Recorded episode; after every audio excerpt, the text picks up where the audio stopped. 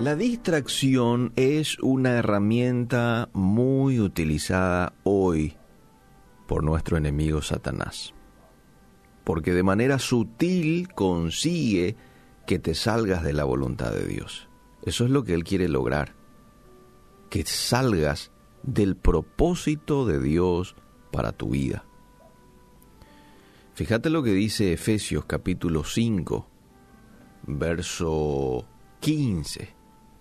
Efesios 5:15 dice, Mirad pues con diligencia cómo andéis, no como necios, sino como sabios, aprovechando bien el tiempo, porque los días son malos.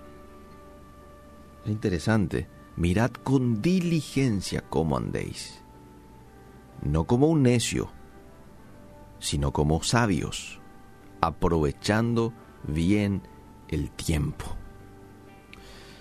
El mal utilizar nuestro tiempo, amable oyente, desencadena una serie de cosas que terminan afectando mi relación con Dios.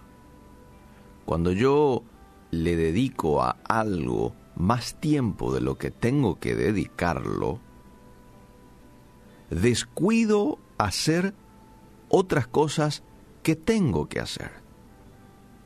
Ejemplo, leer un libro, pasar tiempo con mi esposa, pasar tiempo con mis hijos, orar, leer la Biblia. Estas son cosas que yo tengo que hacer. ¿Mm? Leer un libro me sirve porque, bueno, me hace crecer, expande mi mente, ¿verdad? Pasar tiempo con mi esposa en el caso de que lo tengas, en el caso de que no, pasar tiempo con tus padres. Esto es la voluntad de Dios para nuestras vidas. Lo tenemos que hacer pasar tiempo con nuestros hijos, leer la Biblia porque no solamente de pan vivirá el hombre, sino de toda palabra que sale de la boca de Dios. decir, yo necesito para vivir escudriñar aquello que salió de la boca de Dios. Para vivir necesito eso. Leer la Biblia. Entonces cuando yo descuido esto, me voy a sentir luego mal. Ahí va a aparecer el famoso sentimiento de culpa, que viene como consecuencia de no hacer lo que tenías que hacer, que de hecho es un pecado. Ya eso es un pecado. Vos te vas a sentir mal cuando te desenfocas y ves que tus hijos te piden para jugar y vos no tenés tiempo para ellos. Te vas a sentir mal. Santiago 4:17 dice, al que sabe hacer lo bueno y no lo hace, le es pecado. O sea, pecado no es solo hacer algo que no tenías que hacer. Pecado también es dejar de hacer algo que tenías que hacer. Pecado de omisión, ¿verdad? ¿Y qué es lo que hace el pecado en tu relación con Dios. Si nosotros decimos sí, varias veces he pecado de omisión. Bueno, perfecto. ¿Y qué es lo que hace el pecado en tu relación con Dios? Romanos 3:23 responde a esta pregunta. Por cuanto todos pecaron y están destituidos de la gloria de Dios. Separa al hombre de Dios. Eso hace el pecado. Y esto hizo desde el inicio. Separó al hombre de Dios. Por lo tanto, sin darte cuenta, cometiste el pecado de la omisión, no le diste tiempo a aquello que tenías que haberle dado, ya he citado algunos de ellos, ¿verdad? Tenés sentimiento de culpa y eso hace que de manera natural te tomes distancia de Dios. ¿Por qué? No hiciste algo que tenés que hacer, eso es pecado de omisión y esto te separa naturalmente de Dios. Interesante cómo funciona el tema aquí. Entonces, de manera sutil el enemigo nos desenfoca, nos aparta, muy sutil que a veces ni nos damos cuenta. Y cuando nos tomamos distancia de Dios, allí es cuando empieza el declive del ser humano. Lo peor que podemos hacer es tomar distancia de Dios. Es lo mejor que podemos hacer para el enemigo.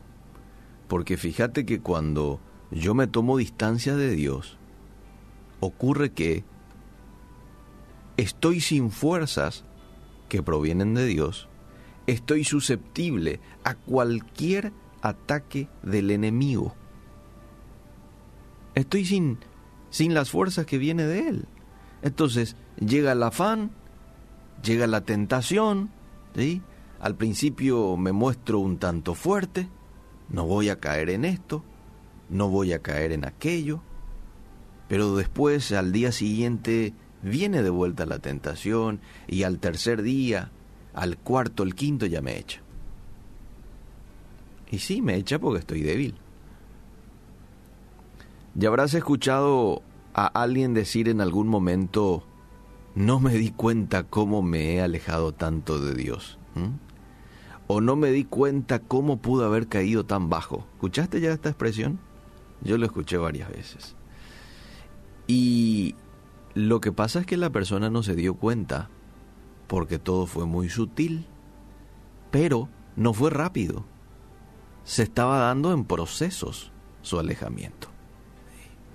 En procesos. Pasaron días para que se dé ese alejamiento, pero como fue tan sutil, la persona no se dio cuenta. El apóstol Pablo no se le pasó este tema cuando estaba escribiendo la carta para los cristianos en Éfeso. Entonces ahí les dice, miren con diligencia cómo andéis.